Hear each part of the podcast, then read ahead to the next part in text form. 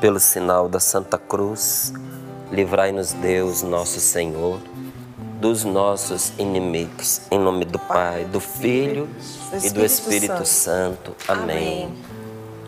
Apocalipse capítulo 7, versículos do 13 ao 16.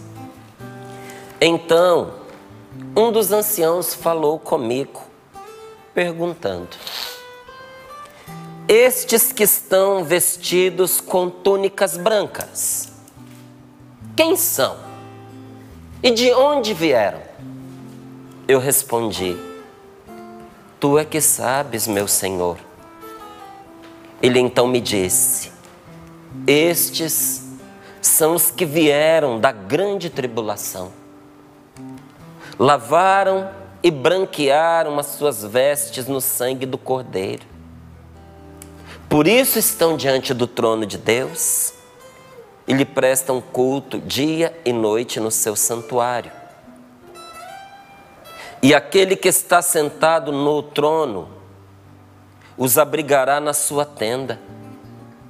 Nunca mais terão fome, nem sede, nem os, mo os molestará o sol, nem algum calor ardente porque o cordeiro que está no meio do trono será o seu pastor e os conduzirá às fontes da água vivificante.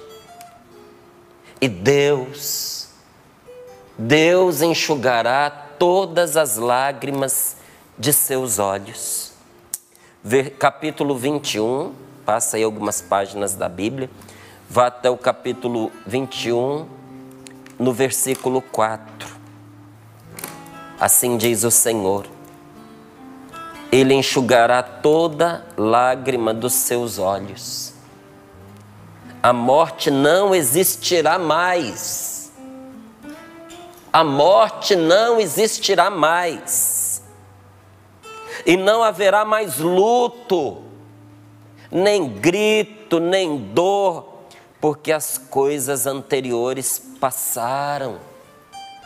Ele enxugará todas as lágrimas dos seus olhos, e a morte não existirá mais, e não haverá mais luto, não haverá mais grito, não haverá mais dor, porque as coisas anteriores passaram, não mais terão fome nem sede, nem o dia pesado os molestará com seu calor porque o cordeiro que está no meio do trono será o seu pastor e os conduzirá às fontes de água vivificante, e Deus enxugará todas as lágrimas de seus olhos. Palavra do Senhor. Graças a Deus. Graças a Deus. E talvez a gente olhando aqui esta palavra, a gente diga assim, mas isso, Márcio, é para aquelas pessoas que já morreram, é para aquelas pessoas que já entraram na glória de Deus, é para aquelas pessoas que já cumpriram a sua missão e que acolheram a salvação que vem do céu e que já não enfrentam mais essa luta. O tempo delas terminou. Aí é que você se engana, meu querido. Porque o céu como também o inferno, começam aqui na terra. Não é? Se perguntar assim, a terra é o inferno? Não. A terra é o céu? Não. Mas o céu e o inferno começam aqui na terra. Por isso que tem gente que às vezes diz assim: a minha vida é um purgatório. E outras dizem: a minha vida é um inferno. Minha casa está um inferno. É, e outros dizem assim: nossa, estou vivendo o céu. Com certeza você já é, ouviu alguém dizendo essas expressões. E sinceramente, quando eu ouço, eu não contrario, não, porque eu acredito nisso. Porque antes de ser algo que acontece por fora, o céu e o inferno também começam dentro da gente. Não se limitam ali, mas começam dentro da gente. E vou mais longe um pouquinho. Se você pensa que isso aqui é, é, diz respeito só apenas àqueles que já partiram e estão na glória de Deus. Quem diz essas palavras é o mesmo que nos ensinou a rezar, assim na terra como, no como é no céu. Tudo que nós vivemos em Deus, em Deus, aqui na terra, é um reflexo do que acontece no céu. Até mesmo as leis que nós vivemos nessa terra. Porque nós temos leis que nós precisamos respeitar. E leis que produzem resultados e frutos na nossa vida. Tem uma palavra de Deus para nós que, se você é cristão, nunca deveria esquecer. Honra teu pai e tua mãe, para que tenha longos dias sobre a terra e seja bem-sucedido em tudo que vocês fizer, fizerem. Tudo que na sua vida, em todos os campos onde você honrar o seu pai e a sua mãe, você vai ter êxito. Tudo na sua vida em que você desmerecer, desprestigiar, desrespeitar o seu pai e a sua mãe, você vai ter fracasso. Muitas vezes a pessoa esquece o que foi que ela semeou lá atrás. Não é? Foi rebelde, foi desrespeitoso com o pai com a mãe, não é? Esquecendo que toda semente que a gente planta, a gente não colhe só uma semente, a gente colhe um punhado. Se você plantar uma laranjeira, você basta uma sementinha. Mas depois ela vai dar laranja amigo e cada laranja vai ter um punhado de semente. Você nunca colhe somente o que você plantou, mas você colhe o que você plantou com algum incremento. Essa é a lei. Então, a fidelidade que você teve, o respeito que você teve com seu pai, com a sua mãe, a honra que você deu a eles, você não colhe exatamente isso, você colhe mais. Mas quantas pessoas foram rebeldes, desrespeitosas e hoje estão colhendo nos filhos a rebeldia, o desrespeito, não é? Que plantou. A palavra de Deus nos diz, lá no, no Antigo Testamento, lá pelo livro de Levítico, por ali, ela nos diz que a bênção de Deus vai nos alcançar onde a gente for. Tudo que a gente fizer que abençoe a nossa vida, não importa onde a gente vá, a bênção vai nos achar lá onde nós estivermos. Só que a palavra de Deus nos diz que tudo que a gente faz de maldito também vai nos perseguir e nos alcançar onde nós estivermos.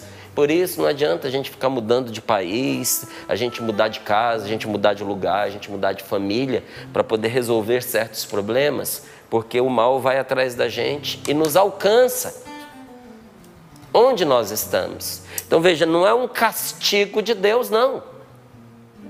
É simplesmente a aplicação de uma lei que Deus, ao constituir o universo, ao criar céu e terra, aplicou.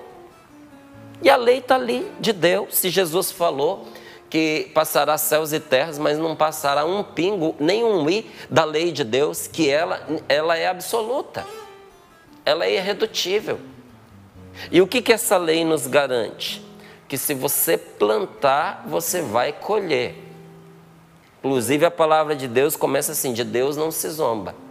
Aquilo que você planta é o que você vai colher. E talvez a gente olhando para as plantações, a gente diga assim: nossa, é interessante, né? Deus pega, para exemplo, no céu as leis que nós temos aqui na terra. Ou a gente acha que é uma humanização do espiritual.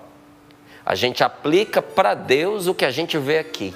A gente mundaniza as, as coisas de Deus, dizendo: nossa, é, é, Jesus, ele fez uma comparação do que, do que acontece aqui na terra para o céu. Não, é o contrário. As leis nas quais nós vivemos neste mundo são um reflexo das leis espirituais que existem. Antes de ser plantar a sementinha na terra e ter uma planta com várias sementes, Jesus diz: de Deus não se zomba. O que você plantar é o que você vai colher. O céu se reflete na terra. Então, esta palavra que nós acabamos de ler, ela começa o seu cumprimento aqui na terra como é no céu. Como nós rezamos, seja feita a vossa vontade, assim na terra como no céu. Então, vamos olhar de novo essa palavra? Então, um dos anciãos falou comigo perguntando: Esses que estão vestidos com túnicas brancas, quem são? De onde vieram? São aqueles que passaram pelas tribulações sem abrir mão de Deus. Enfrentaram as suas durezas com Deus foram capazes de sacrificar a própria vida, mas não abriram mão da sua fé. As, alguns morrem assassinados por causa da fé, uhum. mas tem outros que vão sacrificando a sua vida um pouquinho a cada dia por causa de Deus. Tem gente que não abandona a própria família por causa de Deus. Diz: Eu por mim não toleraria mais isso. Eu por mim eu não aguentaria mais isso. Mas creio mais em Deus do que na minha sensibilidade. E vou acreditar nessa família, e vou investir nessa pessoa, nesta mulher, neste homem. Por amor a Deus e aos meus filhos, eu vou continuar aqui. E não pense que isso é, não custa, tá bem? Porque isso é perder para ganhar. É todo dia entregar um pouquinho da própria vida, para que por meio da nossa vida alguém possa viver e viver em Cristo. Vai me dizer que isso não é um martírio. Não precisa viver, ser vivido com tristeza, porque os verdadeiros mártires, nem quando foram entregues às feras, ou à espada, ou ao enforcamento, ou a serem queimados, nenhum deles foi para ao encontro da morte com tristeza. Mas muitos faziam o discurso: na vida eu sofri, mas agora que Cristo sofre por mim. É Cristo quem morre no meu lugar. Eu estou lucrando, porque morrer por Cristo é garantia do céu para mim. E iam felizes da vida nesta convicção. São estes vestidos das suas túnicas brancas, não é? Eu respondi: Tu és, tu és que sabes, meu Senhor, tu é que sabes. E ele então me disse: Estes são os que vieram da grande tribulação lavaram e branquearam as suas vestes no sangue do Cordeiro. Por isso estão diante do trono de Deus. Tribulações enfrentadas, não de qualquer jeito, mas enfrentadas na força de Cristo. Tribulações enfrentadas pelo sangue de Jesus nos põem diante de Deus. Olha, uma tribulação, um grande sofrimento, tem força para nos jogar no chão e nos esmagar, igual uma uva amassada, pisada. Mas uma tribulação, um sofrimento enfrentado em Deus, na força do sangue de Jesus Cristo, não nos esmaga, nos põe diante de Deus. Às vezes pisado como Jesus o foi, porque até se faz essa comparação do Cristo, né? esmagado como uma uva, esmagado como uma azeitona, seu sangue ali escorreu, mas sempre diante de Deus. E aquilo que foi seu sofrimento se torna em salvação para muitos. Então, são aqueles que vieram da grande tribulação, lavaram e branquearam as suas vestes no sangue do Cordeiro. Por isso estão diante do trono de Deus. Sofrimento enfrentado e vencido pela força do Espírito Santo, nos põe diante de Deus. É uma maneira concreta da gente rezar. Porque uma oração que nos afasta das pessoas, que nos afasta da vida, que nos aliena, não pode ser verdadeira, não pode ser real. Aí é fantasia. Aí é como dizem os ateus: é o ópio do povo. Uma oração que não transforma a minha vida, que não faz de mim uma pessoa melhor, que não me dá juízo, que não me dá senso crítico, que não me ensina a separar calhordas de pessoas honestas, em todo lugar tem, viu gente? Em todo lugar tem. Tem um santo que, inclusive, falando da igreja, ele diz: não culpe a igreja pelos calhordas que existem dentro dela, porque todo grupo tem a sua cota de calhordas. Então veja, uma oração que não faz eu ter juízo para separar o cordeiro do lobo em pele de cordeiro não pode tá me, é, ser, ser real. A verdadeira oração me faz viver bem, me faz viver de verdade, abre os meus olhos. Porque todas as vezes que Jesus fala de oração, ele manda a gente vigiar. Manda a gente rezar de olhos abertos. Vigiai e orai. O que, que Jesus está dizendo? Reza de olho aberto, preste atenção no que está acontecendo. Ah, então a gente não pode fechar os olhos na hora de rezar? Às vezes a gente precisa fechar os olhos da carne para abrir os olhos da alma. Às vezes a gente tem que fechar esses olhos aqui para abrir esses olhos daqui. É a alma que tem que estar acordada. Fica esperto, não é? É isso que a palavra de Deus vai nos ensinando. E no concreto da vida, gente, as tribulações, os sofrimentos que nós enfrentamos, tendo Deus por nosso aliado e com Ele vencendo, isso nos põe diante de Deus. E aí a palavra do Senhor nos diz: E aquele que está sentado no trono os abrigará na sua tenda depois de terminada a luta, nunca mais terão fome, nem sede, nem os molestará o sol, nem algum calor ardente, porque o cordeiro que está no meio do trono será o seu pastor e os conduzirá às fontes de água vivificante, e Deus enxugará toda lágrima de seus olhos. E naquele momento em que Jesus se aproximar de você para enxugar as lágrimas dos seus olhos, acabou a morte. Acabou o luto, acabou o grito, acabou a dor, acabou o sofrimento, acabou a fome, acabou a sede. Essas coisas terão passados, passado. Mas o que mais me admira nesta palavra é que a gente entende uma coisa é, de forma muito objetiva quando a gente une essas duas frases aqui. Estes são os que vieram da grande tribulação e Deus enxugará toda lágrima de seus olhos. Depois de toda tribulação grande, quem enxuga as nossas lágrimas é Jesus. Não vai ser qualquer um que vai enxugar suas lágrimas. A tribulação está grande. Adivinha quem é que está pronto para enxugar as lágrimas dos seus olhos? Vai passar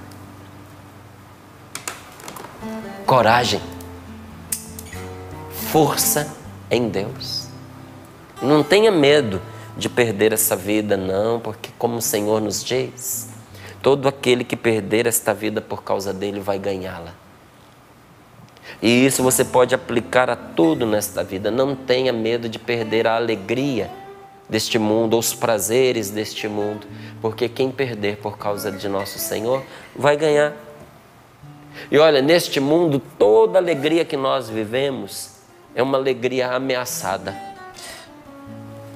É uma alegria desconfiada.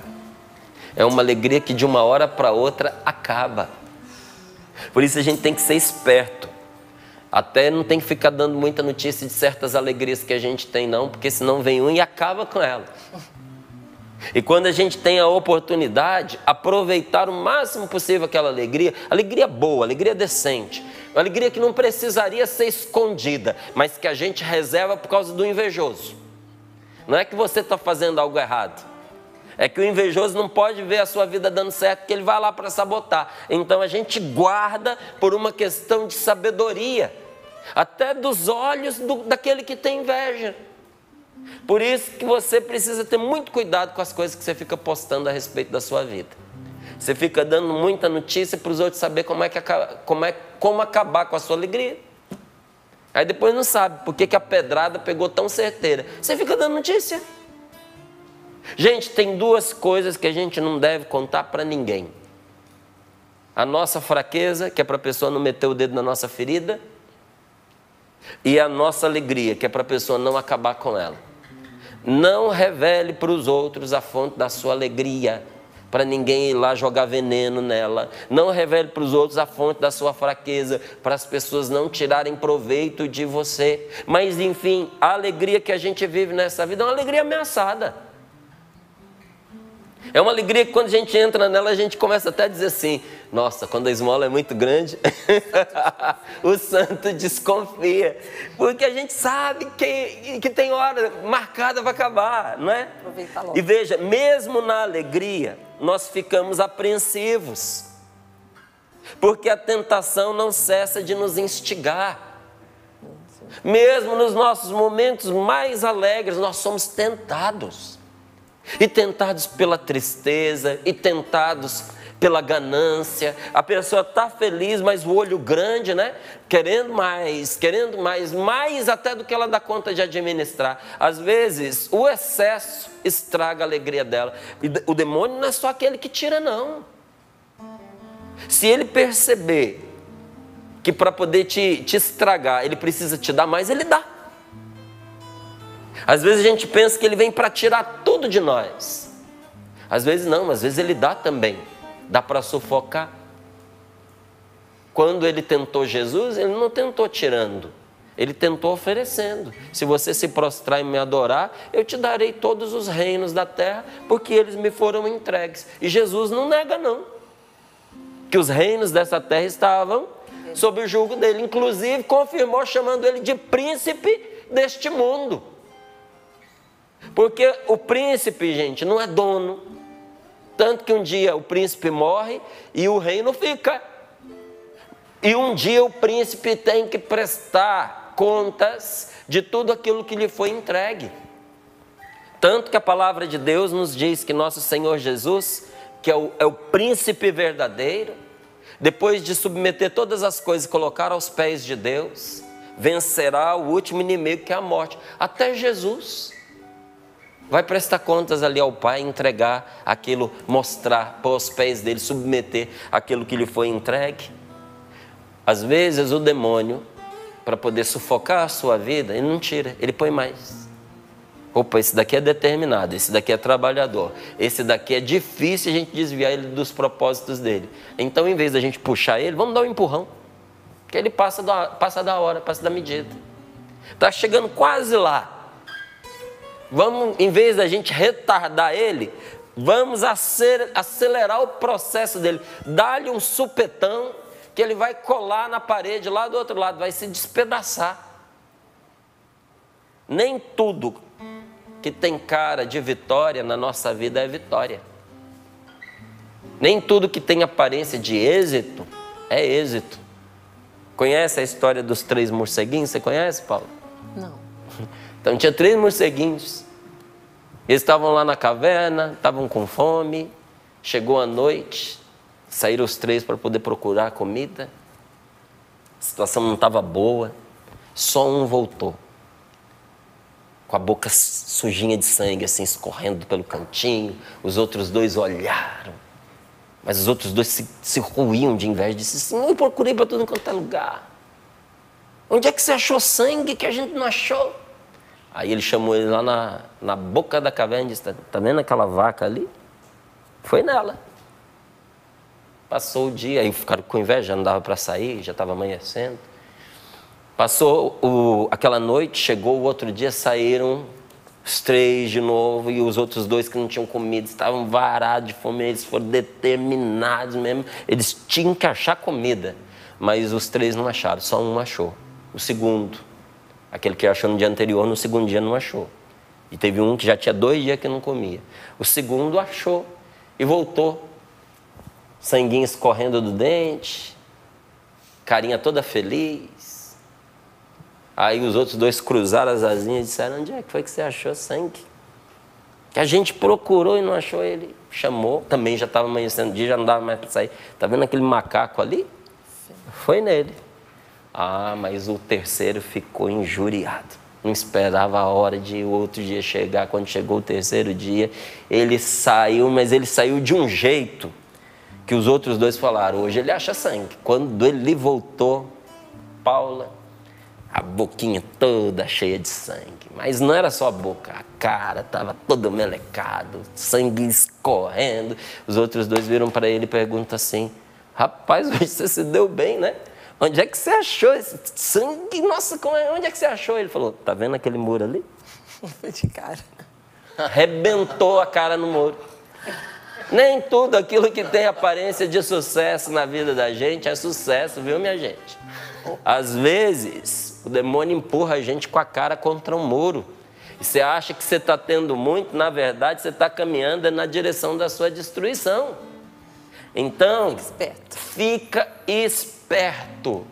Porque mesmo nos seus momentos de alegria, a tentação não cessa de instigar a gente. A pessoa está toda felizinha lá no casamento dela, tem os filhos, está tudo bem.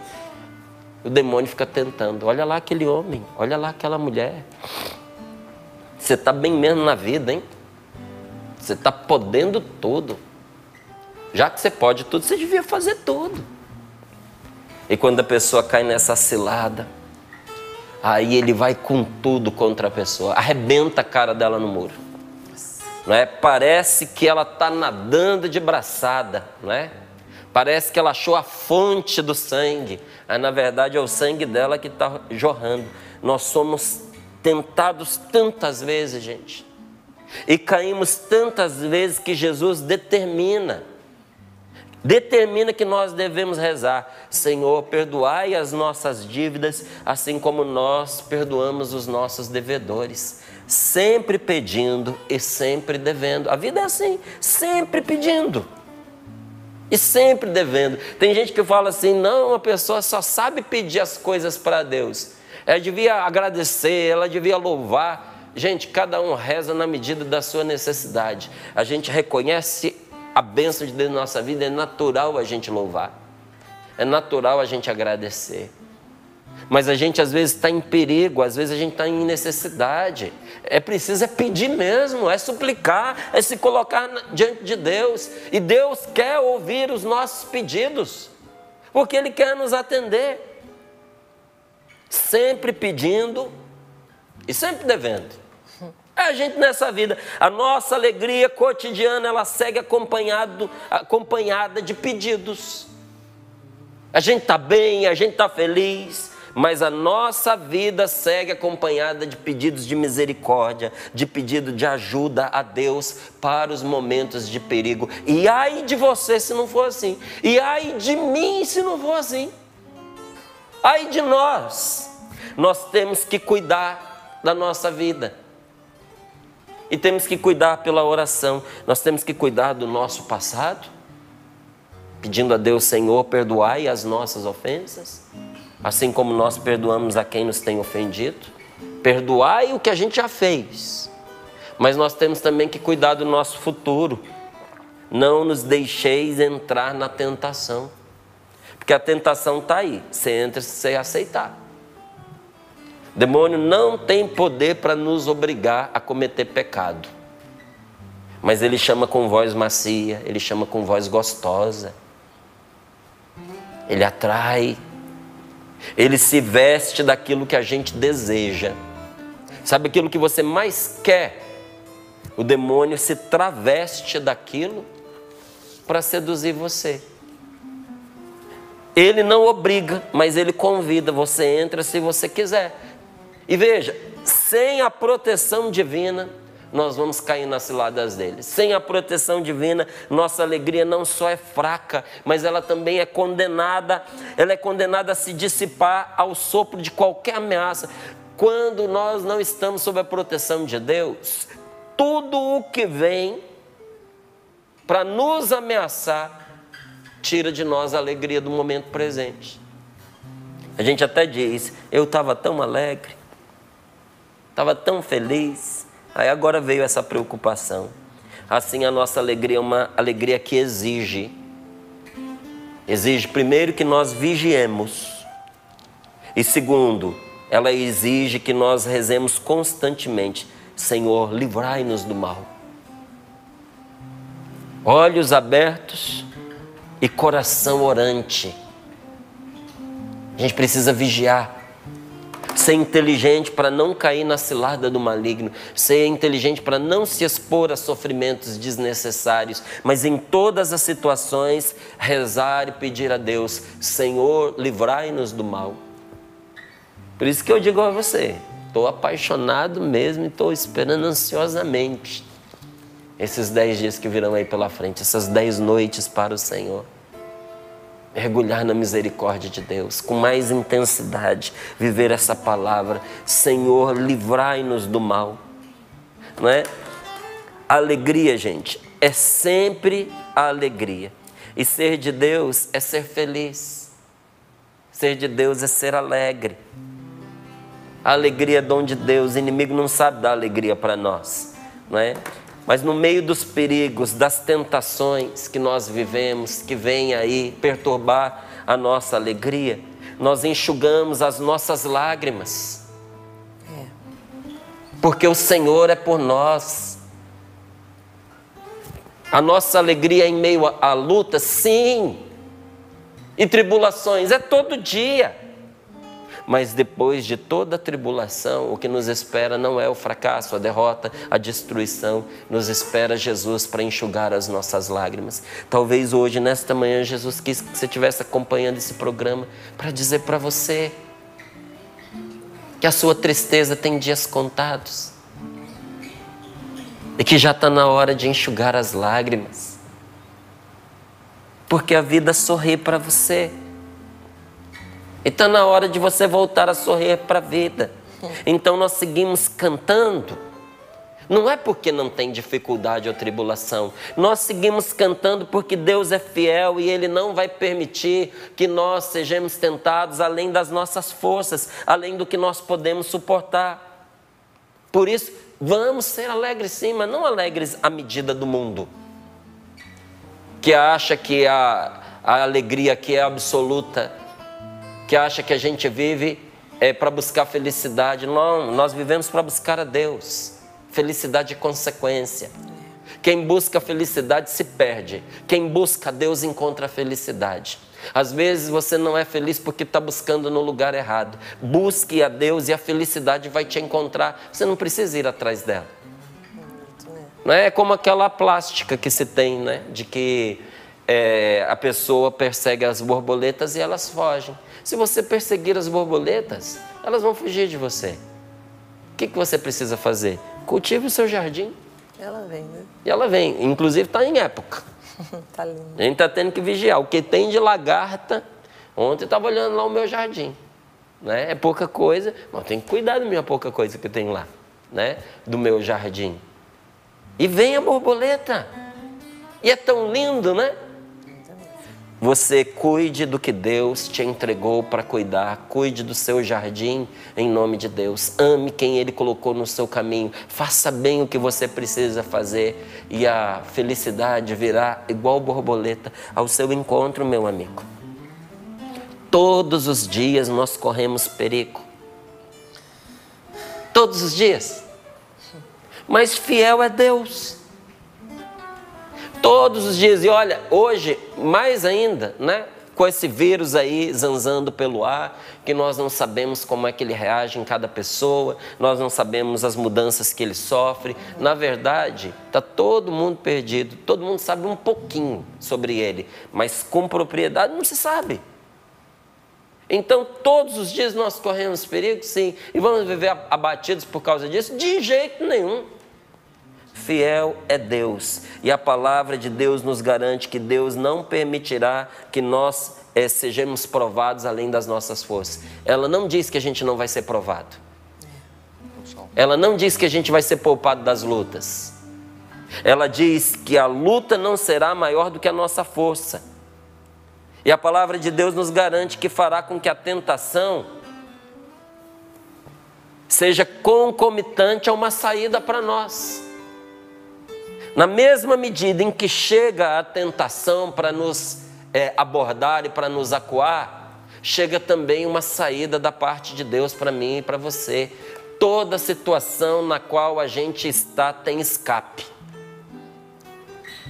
Toda situação tem saída. Se nós estivermos com Deus. Você confia nisso ou não? Você acredita ou não nisso? Todo buraco no qual a gente se mete, em Deus tem uma saída. Um dia colocaram Jesus num buraco na pedra. Era um túmulo.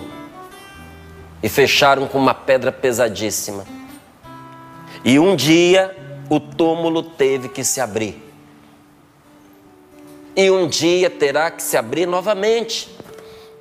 Por força de Deus, terá que se abrir. Você entrou em tentação. Você está vivendo um assédio muito além das suas forças. Fique tranquilo, porque Deus dará uma saída para você não perecer na tentação. Eu termino aqui dizendo a você uma coisa que Santo Agostinho gostava de dizer. Agostinho diz que nós somos como os potes de barro, que depois de modelados pela palavra de Deus, nós somos queimados no fogo da tribulação para a gente ganhar têmpera, para a gente ganhar consistência. Mas quando entrar na tribulação, não pensa no fogo, pensa na saída.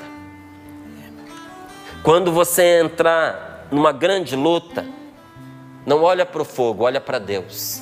Deus é fiel e vai te proteger quando você entra no forno da tribulação e quando você sai. Você entra fraco e sai forte. E uma coisa é garantida: você vai sair. Porque aquele que te permitiu entrar, mesmo que não tenha te posto lá, ele vai te tirar. E vai compensar o seu sofrimento com uma grande vitória. Vamos colocar as mãos sobre o nosso coração. E vamos aderir a esta palavra de Deus. A tentação dura enquanto o nosso corpo mortal dura. Mas com a morte, com a ressurreição, a tentação vai acabar. E não vai ser um dia de tristeza, não vai ser um dia de desgraça. Como será feliz esse dia? Quanta segurança, meu Deus. Nada de contrariedade onde ninguém será inimigo de ninguém, onde não morre mais nenhum amigo, nenhum parente, onde ninguém que nos é precioso e caro será tirado de nós, seja lá, seja aqui nós louvamos a Deus e seguimos alegres, agora na esperança, mas lá na felicidade total. Então, com alegria, vamos louvar a Deus, já agora. Senhor, obrigada por essa Já agora, não como prazer do descanso, Bendito seja. mas como alívio de nossas lutas. Senhor, um dia nós vamos poder te louvar dizendo: em ti nós descansamos. Mas agora, nesse momento, nós te louvamos dizendo: no meio das minhas batalhas, o meu alívio é o Senhor, o meu companheiro é o Senhor, o meu braço forte que me sustenta é o Senhor. Muito obrigado, meu Deus, muito obrigado. Muito obrigado porque hoje o Senhor me manda avançar. O Senhor me manda ir em frente, abandonar a preguiça, sair da, da fraqueza, da enfermidade. Alegria, não é tristeza a sua ordem para nós, alegria, é bola para frente. Senhor, nós queremos seguir contigo. Queremos seguir, Senhor. Sim, Senhor, nós agradecemos essa manhã e nos colocamos em ordem de batalha, porque essa vida é assim. E bem dispostos agora pedimos a graça do Teu Espírito Santo sobre nós, sobre todos nós que estamos aqui nesse estúdio da TV Canção Nova, todos que trabalham na Canção Nova, todos os missionários, os colaboradores, mas também quem está assistindo agora, você pede, pede essa graça do Espírito Santo para você. Porque se você não tem disposição, o Espírito Santo vem em socorro da sua fraqueza. Obrigada, Senhor, porque nesse momento muitas casas são visitadas com a graça do Teu Espírito, Senhor. E o Senhor levanta um povo bem disposto para essa vida, para a vida presente, para sermos Suas testemunhas, Senhor. Porque sim, as chamas vêm, os ventos fortes vêm, a chuva forte vem, as tempestades na nossa casa chegam mas nós não queremos ficar com os olhos na tempestade, olhos fixos no Senhor. O nosso Deus que não nos abandona, é promessa dele. Eu quero experimentar isso, Senhor, eu já experimentei, quero experimentar hoje. Bom é o nosso Deus, o nosso Deus é bom. Conosco está o Senhor. Repete isso para você. Comigo está o Senhor. Comigo está o meu Deus. Eu não passo sozinha a minha tribulação, comigo está o Senhor. Obrigada, Jesus. Alimente tua fé nessa palavra. para enfrentar os desafios do nosso dia. Alimente a tua fé na promessa do Senhor. Alimente a tua esperança. Tudo passa, tudo passa, tudo vai passar. Só não muda o amor de Deus que é Pai. Nem a morte, nem a dor, nem a solidão podem superar o amor de Deus por mim.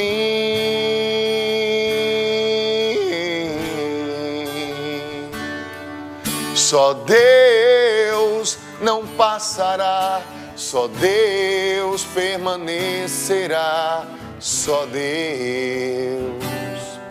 Seu amor que vive em mim, só Deus não passará, só Deus permanecerá, só Deus. Ele voltará